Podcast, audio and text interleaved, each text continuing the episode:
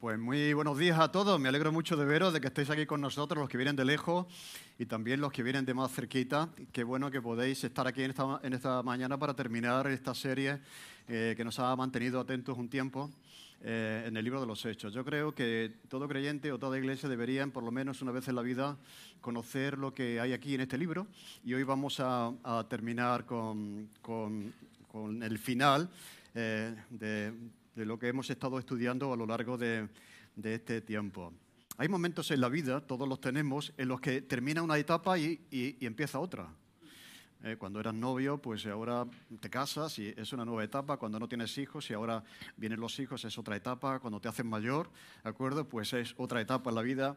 Y bueno, no, vamos, no hablamos de cuando te mueres, pero es otra, otra etapa. Eh, hay momentos en la vida en, los que esto eh, pasa, pasa termina una etapa, empieza otra, en el que uno termina y el otro sigue, en el que uno comienza y el otro continúa, en el que uno mm, entrega el testigo y, el otro lo recoge.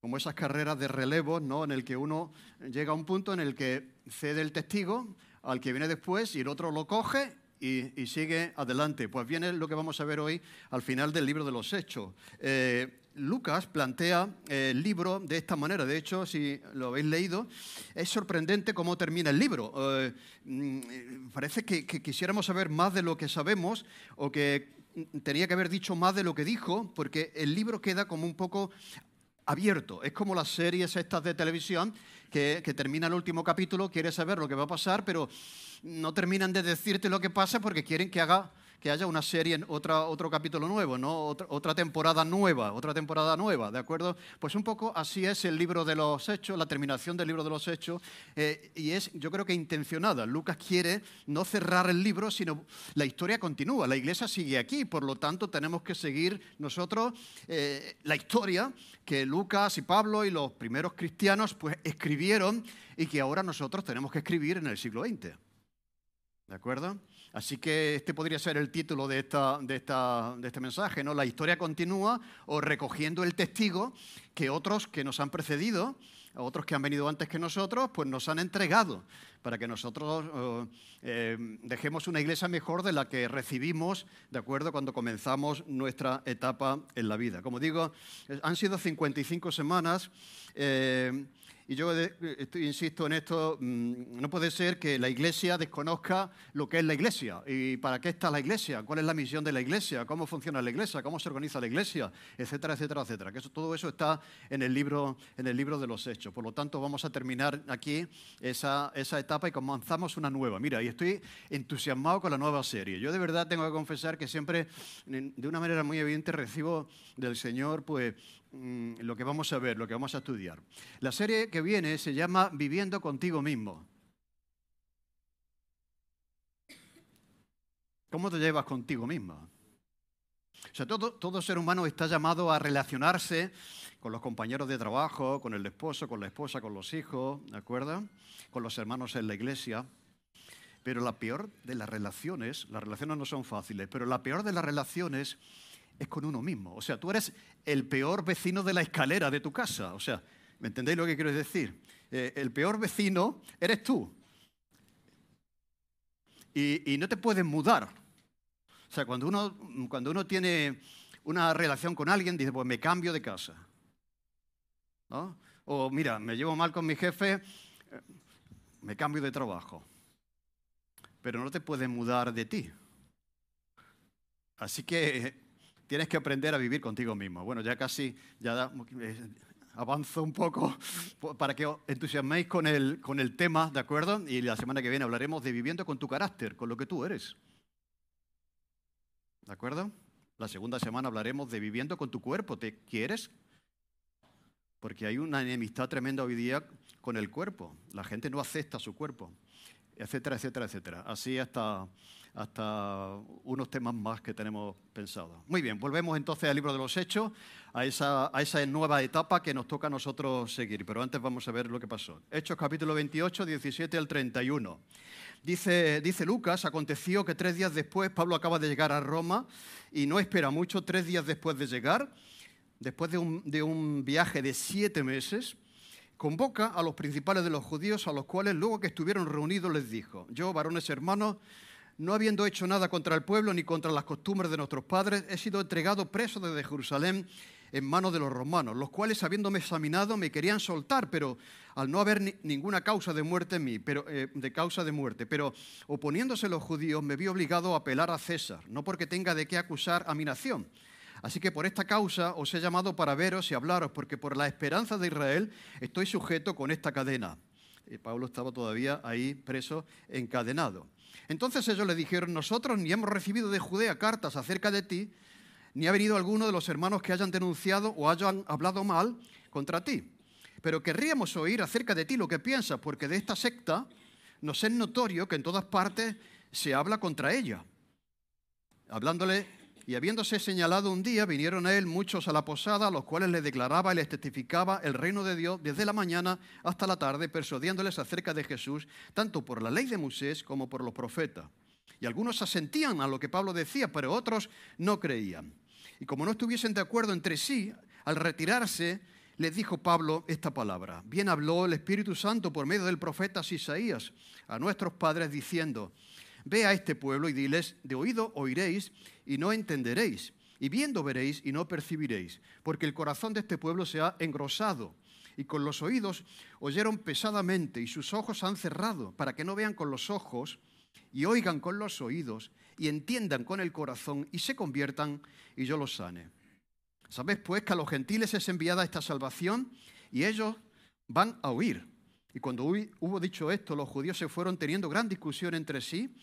Y Pablo permaneció dos años enteros en una casa alquilada y recibía a todos los que a él venían, predicando el reino de Dios y enseñando acerca del Señor Jesús abiertamente y sin impedimento. O sea, dos años en una casa alquilada, recibiendo a mucha gente y desde la mañana hasta la tarde predicando eh, acerca del Señor Jesús a todos los que venían a él. Y la, y la curiosidad nos invade. ¿Qué pasó después? ¿Qué pasó con Pablo? Estaba esperando un juicio, realmente se celebró. Eh, ¿Me entendéis? ¿Qué ocurrió con la iglesia? ¿Qué ocurrió con Lucas? Etcétera, etcétera. Eso lo vamos a ver luego.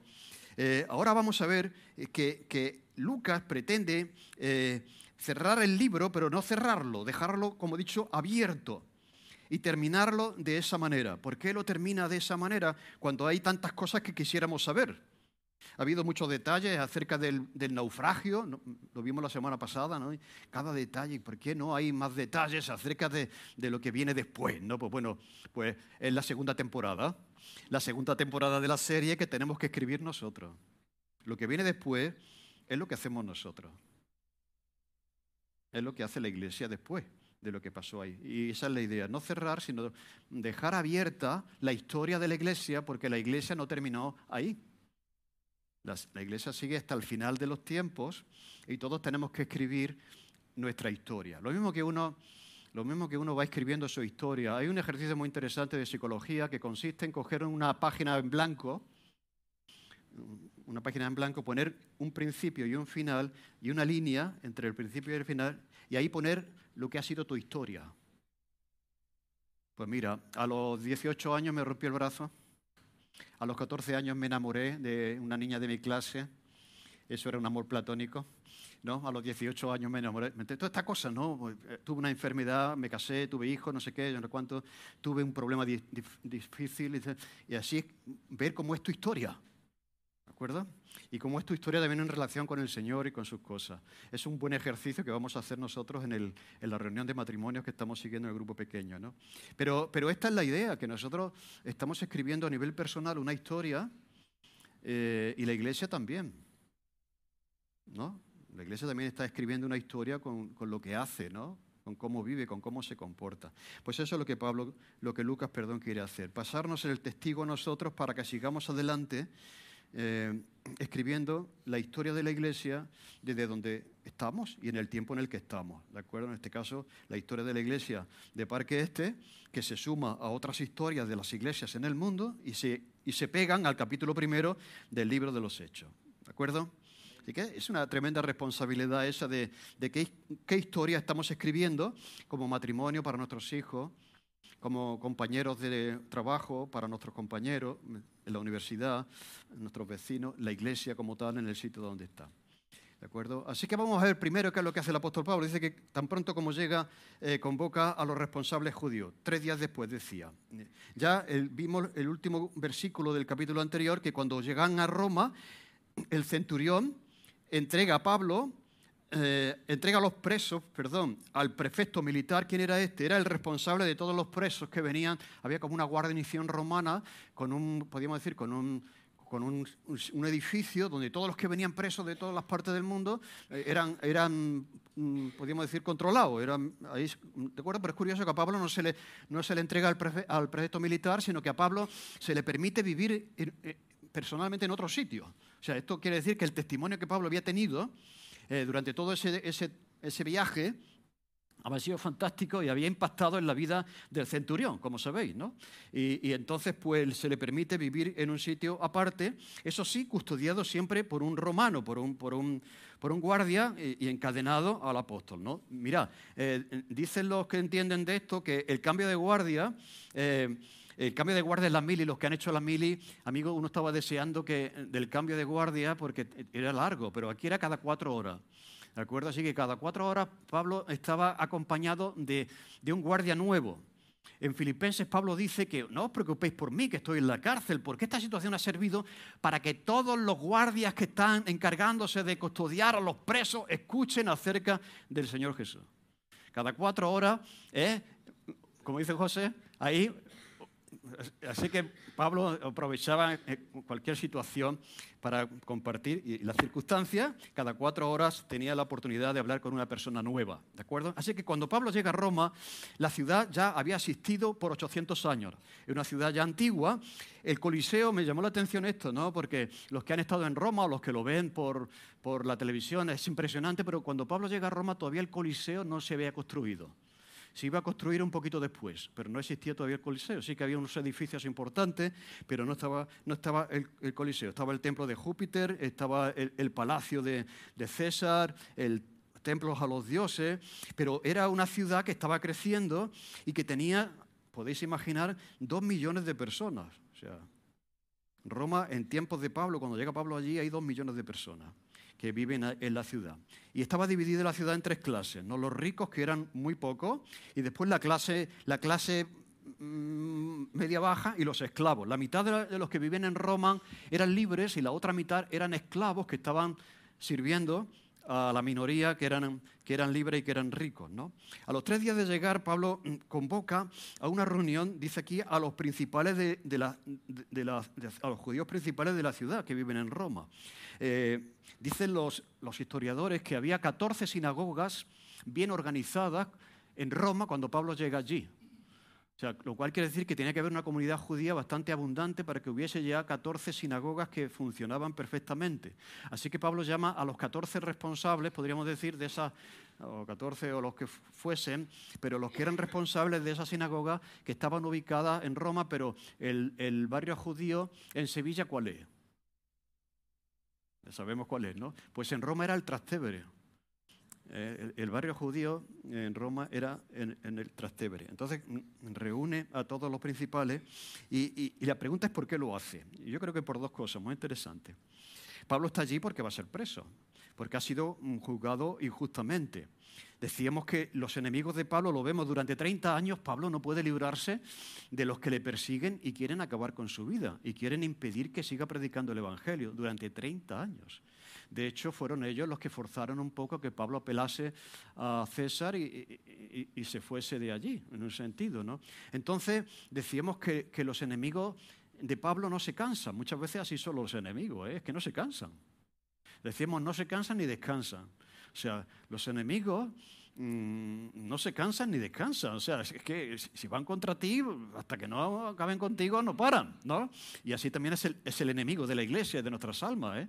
Eh, como dice Pedro después, estad atentos porque eh, el diablo es como un león rugiente que anda buscando a quien devorar, que no se cansa, que no descansa. ¿De acuerdo? Pero vemos aquí que Pablo tenía la intención de saber si lo mismo que él había llegado preso, había llegado esa comitiva que era necesario que estuviese en el juicio. ¿De acuerdo? O sea que esos acusadores tenían también que presentarse para acusar a Pablo, en este caso, delante de Nerón. Y Pablo quiere saber eh, a ver qué le espera. porque si han venido, si han venido, ¿de acuerdo? Pues sabe Pablo que los que le acusan en Jerusalén se han presentado también en Roma. ¿De acuerdo? Así que se quiere adelantar a las circunstancias, es muy, inteligente, y cuando llega a Roma, pues, pues convoca a todos los judíos para ver si los que le acusan están, están allí. Así que lo primero que dice Pablo es, mira, por si están aquí, que sepáis vosotros que yo no he hecho nada malo contra las costumbres judías. ¿De acuerdo? Que las autoridades romanas, incluso una parte del Sanedrín, no veía ningún motivo para, para condenarme a muerte. ¿De acuerdo? Eh, y, ya que los judíos se siguen oponiendo eh, contra mí, yo ya me vi obligado a apelar a César. O sea, lo que está Pablo es un poco en situación de por qué ha llegado allí, ¿no? ¿De acuerdo? Y de qué le están acusando. Entonces, dice en el versículo 20, así que por esta causa os he llamado para veros y hablaros, porque por la esperanza de Israel estoy sujeto a esta, a esta cadena. Así que esa era la primera razón. Eh, dar una explicación de la situación, pero también asegurarse de que si esos que le han perseguido también van a estar presentes en ese juicio que se va a celebrar, por lo que vemos aquí, Pablo estuvo dos, años en una casa alquilada, pues estuvo dos años esperando, esperando juicio, ¿de acuerdo? A que se celebrara. Y la segunda razón por la que Pablo convoca a los principales es por un principio que él seguía, que, mm, predicar el Evangelio eh, en todo momento y en toda circunstancia. Así que si allí había una comunidad judía, había 14 sinagogas, es una buena oportunidad para predicar a los judíos, ¿de acuerdo? Y entonces les dice, oye, que quiero hablaros del Mesías, que yo estoy aquí, eh, me culpan por, la esperanza de Israel. Ya hemos dicho eh, ¿Cuál era la esperanza de Israel? En un mensaje, lo, pero lo voy a repetir así. La esperanza de Israel es la esperanza en un Mesías que viniese a liberarles definitivamente como habían prometido los profetas, ¿de acuerdo? Eso era la esperanza de Israel, la llegada del Mesías, que en este caso era Jesús, pero ellos no lo reconocieron como el que, el que los profetas habían dicho. Por eso utiliza Pablo eh, a Moisés y a los profetas para demostrar que ese era el Mesías que ellos estaban esperando. Pero también la esperanza de Israel era, era la esperanza de resurrección. Hablamos un día de la resurrección de los muertos y decimos que, que la resurrección de los muertos no es algo que inventa el cristianismo ni que inventa Jesús. Eh, los judíos eh, creían que los muertos resucitarían. Ya vimos en un mensaje. Así que la esperanza de Israel era también la resurrección de los muertos, que ahora Pablo va a decir, Jesús ha resucitado de los muertos y con, eh, con esa resurrección demuestra que es el Mesías.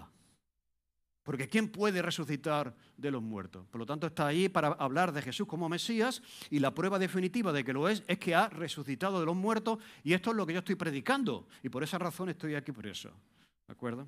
Entonces, esa es la primera razón. Cerciorarse de que, de que mm, para ver si están allí los que le acusan, y en segundo lugar, para predicarles acerca de la esperanza de Israel cumplida en la persona de Jesús. Pero vemos que hay una respuesta, una respuesta a lo que, a lo que él está diciendo. Entonces ellos, versículo 21, le dijeron, nosotros ni hemos recibido de Judea cartas acerca de ti, ni ha venido alguno de los hermanos que haya denunciado o hablado algún mal de ti. Yo me imagino cuando Pablo escuchó eso, eh, le entró un poco de, no, respiró un poco, ¿no? está bien, ¿no? 30 años aquí insistiendo, pero mira, no han venido. ¿Por qué no habían venido?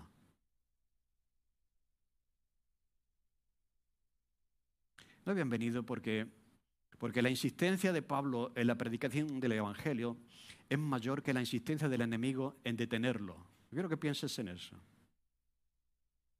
La insistencia de Pablo en ir adelante con lo que Dios le había encomendado era mayor que la insistencia que tenía el enemigo para frenarlo o para detenerlo.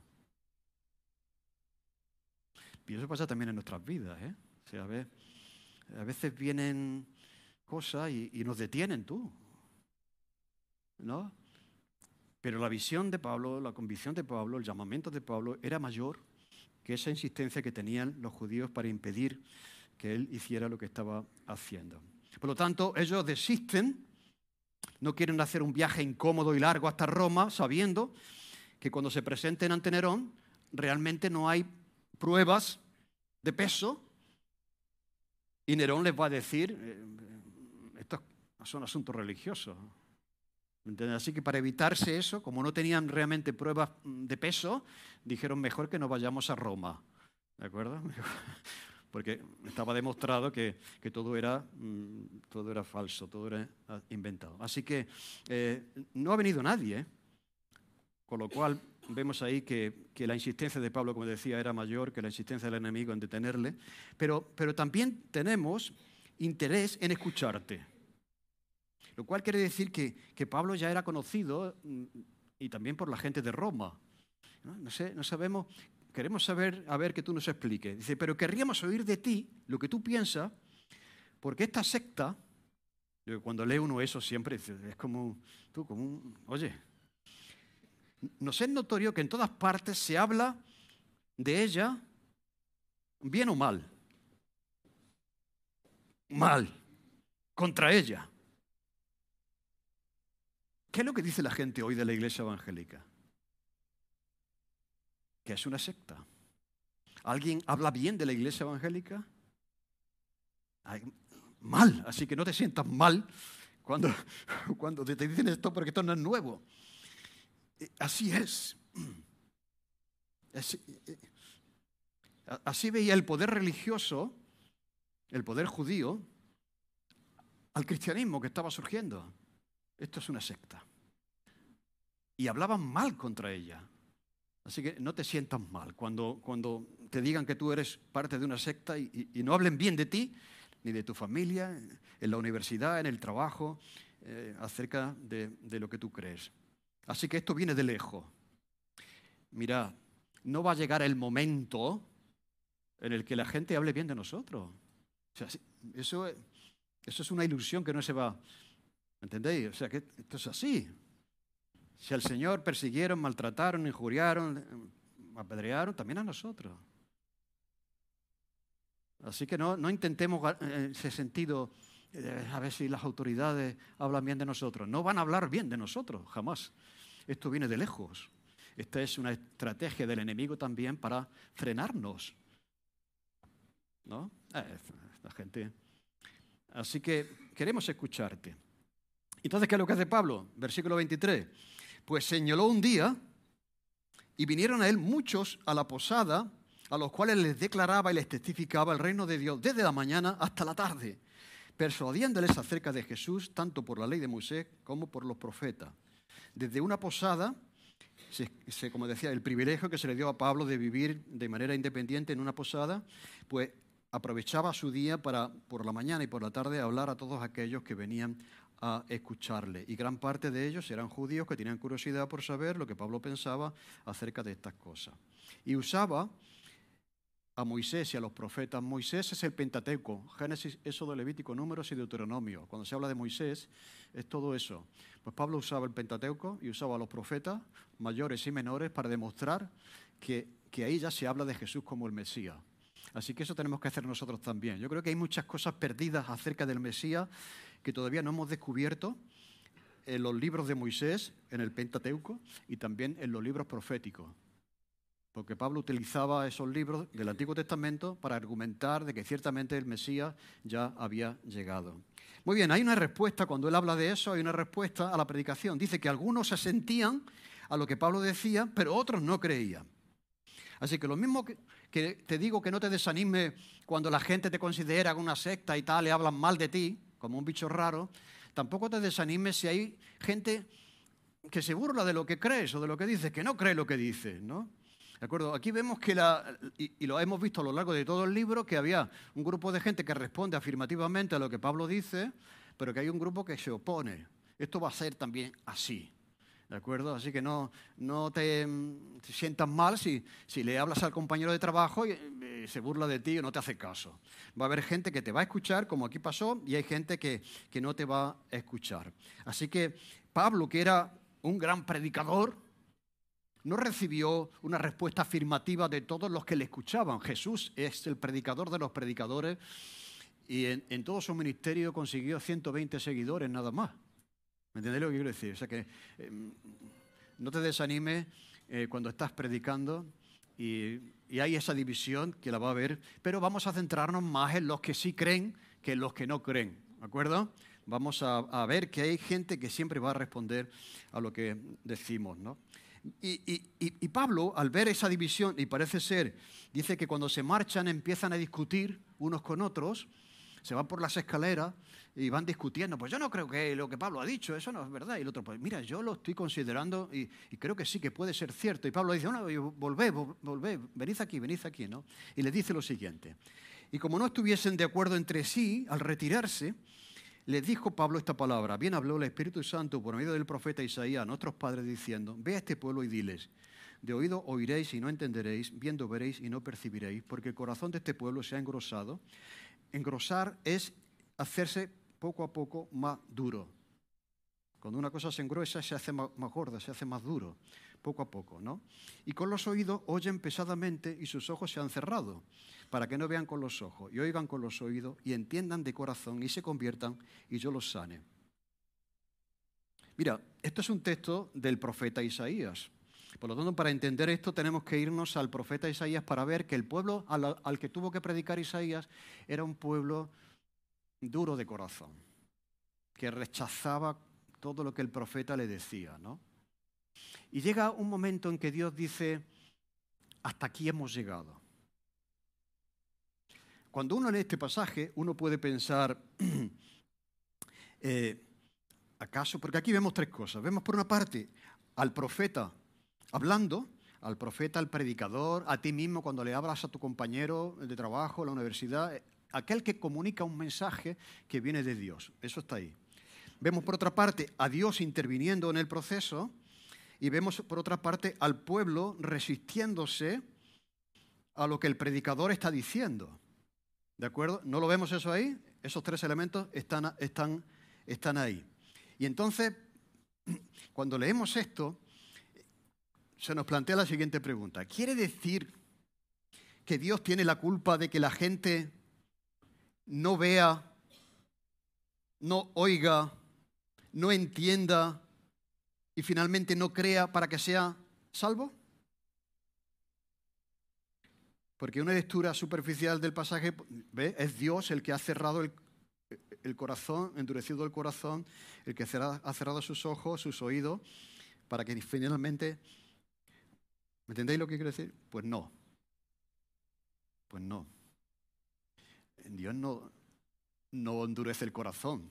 El corazón lo endurece el que está escuchando.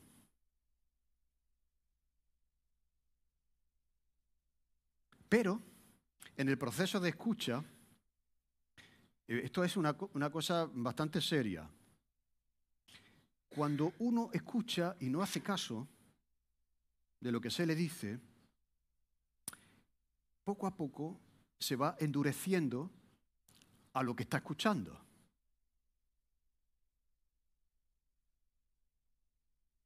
Y llega un punto en que ya no ve, ya no entiende y ya no puede responder a lo que se le está diciendo.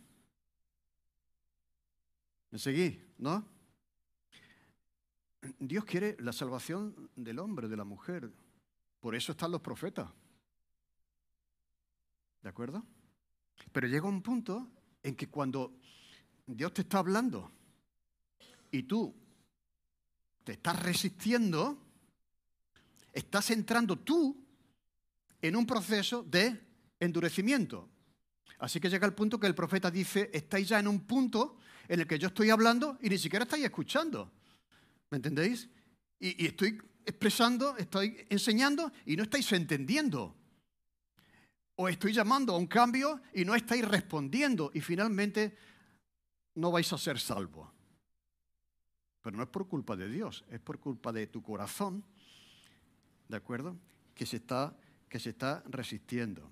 dice el autor de Hebreo, dice, yo creo que esto es muy grave y esto, esto es para todos, ¿eh? O sea, esto es para todos. Porque esto puede pasar con una persona que viene a la iglesia, que está escuchando, que está oyendo, pero que en lugar de responder afirmativamente a lo que está escuchando, se endurece, no responde. Y esto es grave, esto es grave, porque, porque entonces empieza un proceso de endurecimiento. ¿De acuerdo? Dice el, autor de Hebreo, si oyereis hoy su voz, no endurezcáis vuestros corazones. Así que Dios está hablando con la intención de hacerte un bien, pero si tú cierras tu mente, tu corazón a lo que Dios está diciendo, tú estás entrando en un proceso de endurecimiento. Es como aquello de la, conciencia eh, cauterizada. Bien, llega un momento, la conciencia es esa aquella voz dentro de nosotros que nos dice, me parece que eso no ha estado bien. Cuando tú no haces caso a eso, a la conciencia le sale un callo, que eso es, se cauteriza, se, hace cada vez más dura. Y llega un momento que ya te da igual 8,80, ya, o sea, el, que asalta un banco es un, es un, es un genio. ¿Entendéis lo que quiero decir? Llega un momento que ya pierdes el discernimiento de las cosas. Lo mismo que la conciencia se puede cauterizar, endurecer a base de no hacerle caso, pues el corazón al que Dios está hablando se puede endurecer, ¿de acuerdo? De no hacerle caso.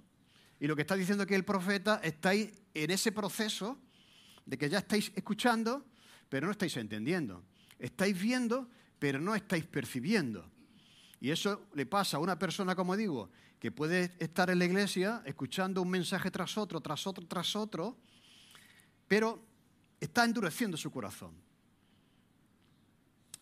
O cuando se resiste, está en un proceso de endurecimiento de su corazón. Por eso dice dice el autor de Hebreos. Cuando estés escuchando la voz de Dios, cuando estés sintiendo que Dios está diciendo algo que va para ti, y lo que de Dios te, dice para ti es bueno, es para tu bien, es por tu bien,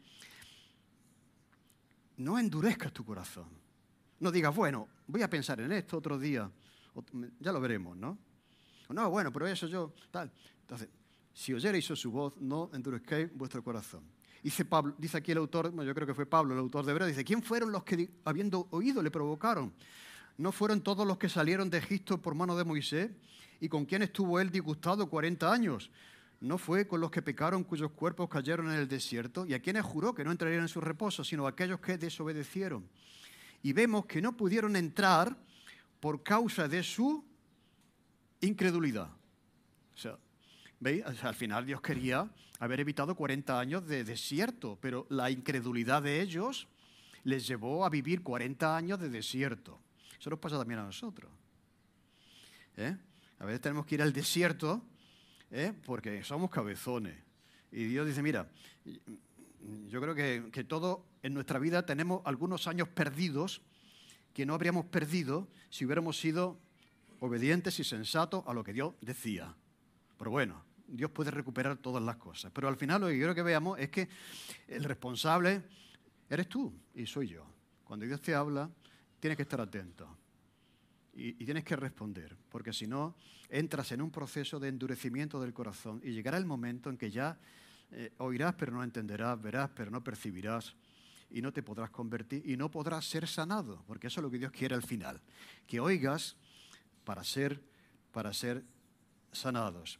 Y ya que los judíos estaban en ese proceso, como sus padres en el tiempo de Isaías, de endurecimiento de su corazón, pues dice Pablo, pues me voy a los gentiles, que ellos sí que van a escuchar, ellos sí que van a oír.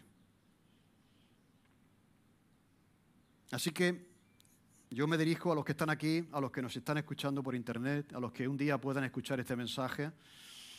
Este mensaje es Dios hablando a tu corazón. No es otro mensaje más de la serie del pastor de Parque Este, no es, es Dios hablando a tu corazón a través de su palabra eres responsable por la manera en que respondes a lo que estás escuchando. ¿De acuerdo? Y, si Dios te está hablando en este, en otro mensaje o en otra cosa, y no estás respondiendo a lo que Él te está pidiendo, estarás endureciendo tu corazón. Y este se va a endurecer cada vez más hasta el punto que vas a llegar y no vas a ver, vas a oír y no vas a entender. Y por lo tanto puede que no te convierta y por lo tanto que no seas sanado. Alguien me decía el otro día, si una persona muy mala, muy mala, muy mala, cinco minutos antes de morirse, ¿se convierte? ¿irá con el Señor?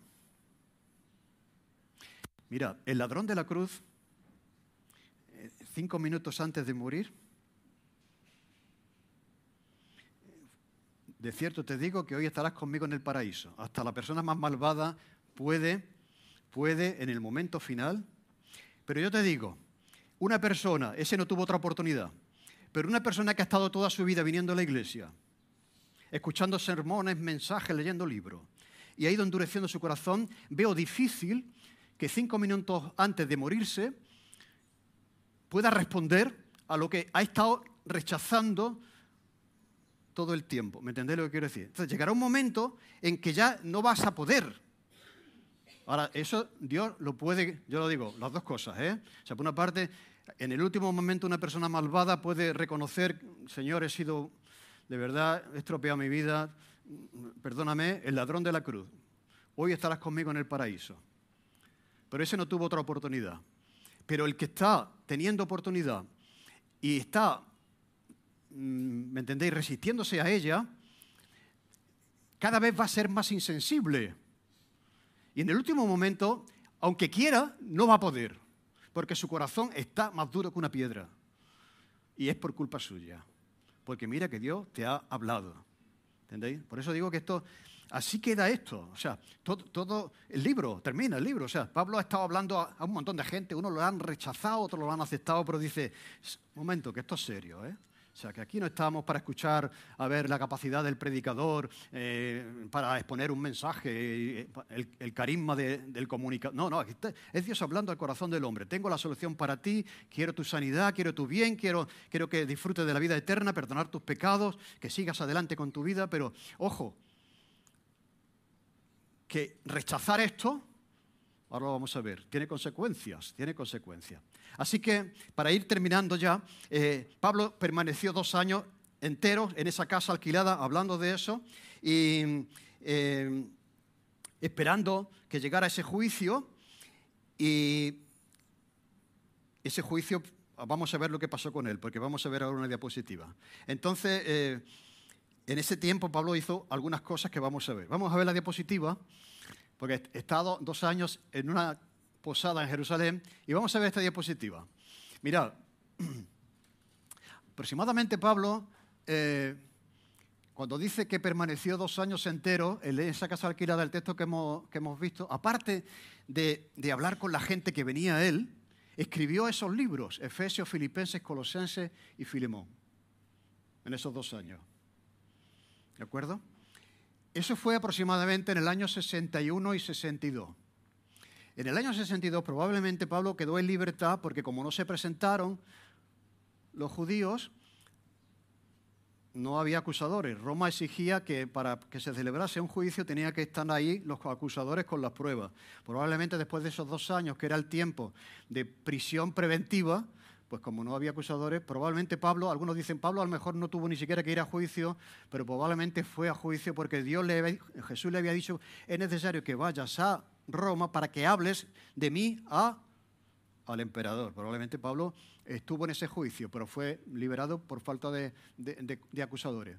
Bien, en ese tiempo eh, ocurre lo que eh, yo llamo el quinto viaje misionero. Siempre se hablan de tres viajes misioneros de Pablo, y el cuarto es cuando va a la cárcel, cuando va preso a Roma, que hemos visto la semana pasada, pero eso también era un viaje misionero, ¿o no? ¿A que sí? Bien, pues a, partir de ahí está lo, que es el quinto viaje misionero que hizo Pablo en ese tiempo. Mira, por lo que podemos ver, por las evidencias históricas y lo que podemos ver en las epístolas pastorales, que son los últimos libros de Pablo, durante ese tiempo, posiblemente Pablo vino a España. ¿De acuerdo? Dice Pablo en Romano, cuando vaya a España, iré a vosotros porque espero veros al pasar y que vosotros, eh, España aparece dos veces en la Biblia, en el libro de Romanos. Y la idea de Pablo, cuando escribió Romanos, que lo había escrito unos, años antes, pues era, quiero llegar hasta lo último de la tierra, que era Finisterre, España, pero quiero llegar a Roma, conoceros, y que a través de vuestras ofrendas y apoyo, hacer posible que yo pueda llegar a España, ¿de acuerdo? Así que probablemente se cumplió ese deseo que Pablo tenía, porque cuando Pablo persigue una cosa, ¿de acuerdo? Al final esa cosa la, persigue. Entonces, eh, va a España. En el año 63 visita Éfeso, después de esa posibilidad de venir a España, y deja allí Timoteo. En Primera de Timoteo, que son epístolas escritas después de ese encarcelamiento de Pablo, Pablo dice, como te rogué que te quedases en Éfeso cuando fui a Macedonia para que mandases a algunos que no enseñen diferente doctrina. Por lo tanto, Pablo, Pablo fue a Éfeso, que era una ciudad que ya hemos visto importante, con una iglesia muy importante, y dejó aquí a Timoteo para ayudar en las cuestiones de la iglesia. Desde ahí, una vez que deja a Timoteo, en el año 63 se dirige a Macedonia, donde escribe a Timoteo, que escribe la primera de Timoteo. ¿De acuerdo? Pablo lo deja, pero no lo deja con la carta escrita. Pablo, una vez que lo deja allí, la función que tiene que realizar Timoteo un poquito después, Pablo le escribe, ¿de acuerdo? Por eso podemos saber que Pablo fue allí y dejó a Timoteo. Eh, después de eso, eh, eh, visita Creta y deja allí a Tito. Dice Tito 1.5, que fue también una epístola escrita después de del encarcelamiento de Roma.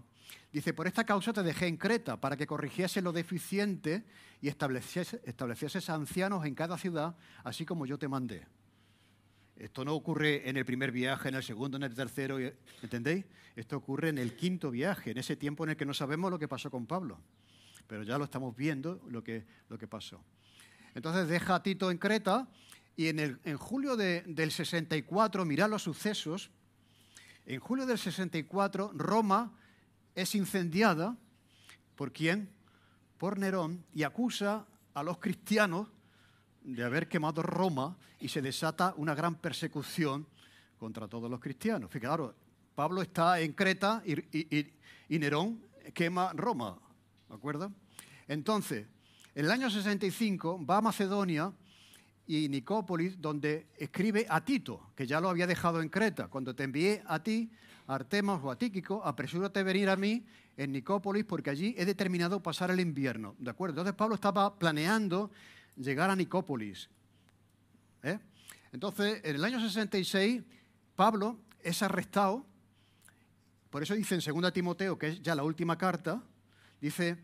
Eh, trae cuando vengas el capote que dejé en Troas en casa de Carpo y los libros, mayormente los pergaminos. ¿Qué quiere decir? Que probablemente Pablo, que estaba ahí, al ser arrestado, salió tuvo que salir y dejó allí sus pertenencias. Entonces le, pide aquí a, él que traiga a Timoteo, cuando vengas, trae conmigo, trae contigo el capote que dejé. ¿Quién se deja la ropa en un sitio y, su libro y su Biblia, ¿entendéis? Sus pergaminos. Tuvo que ser porque Pablo tuvo que salir de allí de una manera violenta. Probablemente fue arrestado ahí. ¿De acuerdo? En el año 67, Pablo llega de nuevo a Roma en lo que es ya su segundo encarcelamiento. ¿De acuerdo? Y ahí escribe a 2 Timoteo, porque yo ya estoy para ser sacrificado. Aquí Pablo sabe que de aquí no se libra. ¿De acuerdo? Dice, Segunda de Timoteo es la carta de despedida de Pablo, que en este caso le pasa el testigo a Timoteo. ¿De acuerdo? Dice, y el tiempo de mi partida está cercano. He peleado la buena batalla, he acabado la carrera, he guardado la fe. Por lo demás, me está guardada la corona de justicia, la cual me dará el Señor, juez justo, en aquel día. Y no solo a mí, sino también a todos los que aman su venida. Procura venir pronto a verme, Timoteo, porque Demas me ha desamparado, amando este mundo y se ha ido a Tesalónica. Crescente fue a Galacia y Tito a Dalmacia. Solo Lucas está conmigo. Mira, Lucas era el que había escrito el libro de los Hechos y Lucas ha estado con Pablo todo el tiempo. Sin embargo, no ha recogido este periodo. O sea, podríamos decir que el libro de los Hechos podía tener varios capítulos más, porque Lucas estaba con Pablo, no le abandonó en ningún momento. Solo Lucas está conmigo. Toma Marcos y tráele contigo porque me es útil para el ministerio. ¿Sabéis quién es Marcos? Eh, este que está aquí. No. Marcos fue el sobrino de Bernabé, que fue en el primer viaje misionero y se echó para atrás. Y entonces Pablo decía, mira, esto requiere gente mm, que no venga. Entonces eso generó una disputa. Pero ahora Pablo ah, ah, pasa el tiempo y, ve que, este, este, chico se ha hecho hombre y que, lo necesita lo cual quiere decir que las cosas se pueden arreglar, ¿de acuerdo? entonces lo necesitaba, que venga, que venga eh, conmigo, ¿de acuerdo? porque me es útil para Tíquico lo envió a Éfeso, trae cuando vengas el capote que dejé en casa, en Troas, en casa de Carpo, y los libros, mayormente los pergaminos. Con esos libros y pergaminos, pues eh, eran parte de la, de la, vida del apóstol Pablo. ¿no? Y entonces, en el año 68, mayo-junio, Pablo es decapitado, por lo, que nos dice la tradición, a Pablo eh, la vía hostia, y está mirando eso donde está en Roma. Pues eh, hay una basílica católica que dicen que fue allí donde Pablo uh, murió. Fue, Nerón ya mandó cortarle la cabeza y murió decapitado. ¿De acuerdo? Entonces, pero en el año 70, dos años después, ¿sabéis lo que pasa? ¿Os acordáis cuando Jesús, se, por eso digo, cuidado con rechazar y endurecer el corazón cuando Dios te está hablando? O sea, Jesús está siendo rechazado los discípulos llegan al templo de Jerusalén y dicen, qué maravilla de edificio. Y dice Jesús, de cierto, no quedará piedra sobre piedra que no sea derribada. O sea, la incredulidad de la ciudad de Jerusalén fue juzgada en el año 70, en el que fue destruida completamente. Entonces, en el año 70, la ciudad de Jerusalén fue destruida.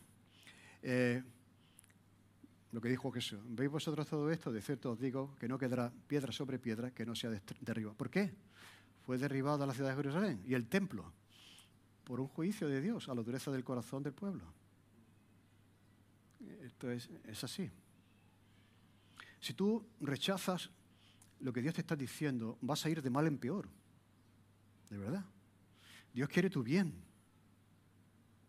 Y si, y oyes su voz, no endurezcas tu corazón, porque mañana puede ser tarde.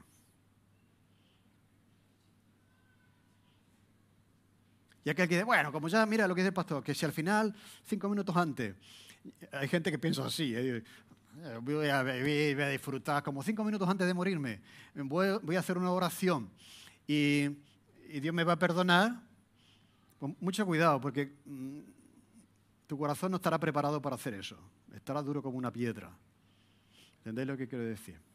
Así que es, un, mensaje de, advertencia, ¿no? pero también de, perdón y de misericordia. Así que deja, a Lucas ese, ese final abierto eh, para que nosotros sigamos escribiendo esa historia, porque la historia de la iglesia no ha terminado todavía, se sigue escribiendo y terminará cuando el Señor venga a por ella. Así que te toca a ti, me toca a mí, aparte de este, escribir una buena historia, ¿no? Para que los demás puedan beneficiarse de ella.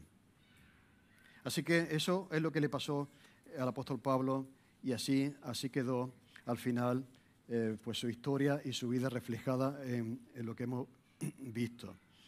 Eh, no quiero terminar sin, de nuevo hacer un llamado a, ti a considerar estas cosas. ¿Estás seguro de que, de que eres creyente?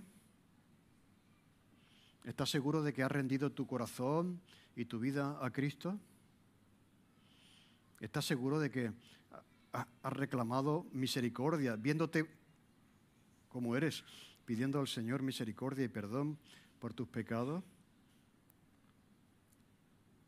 Pues es la oportunidad de hacerlo. No, endurezca tu corazón. Eh, es así, Dios quiere tu bien. Pero si te resiste, si te endurece, estarás cada vez más, más alejado y oirás pero no vas a entender, escucharás pero no vas a discernir y no te salvarás y no te salvará. Así que eso para ti, si todavía no has dado ese paso.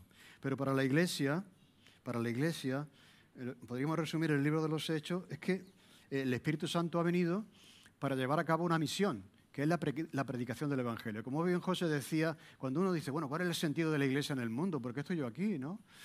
Aparte de vivir tu vida, disfrutarla y tu familia y tus hijos y el trabajo y todo eso, pero tienes una misión mayor que todo eso, que es ser testigos del Evangelio de Jesucristo, predicar el Evangelio en el poder del Espíritu Santo, para que personas como nosotros puedan llegar al conocimiento del Evangelio por el trabajo de otros que nos predicaron a nosotros. Pero si no lo hubieran hecho, ¿qué hubiera sido de nosotros?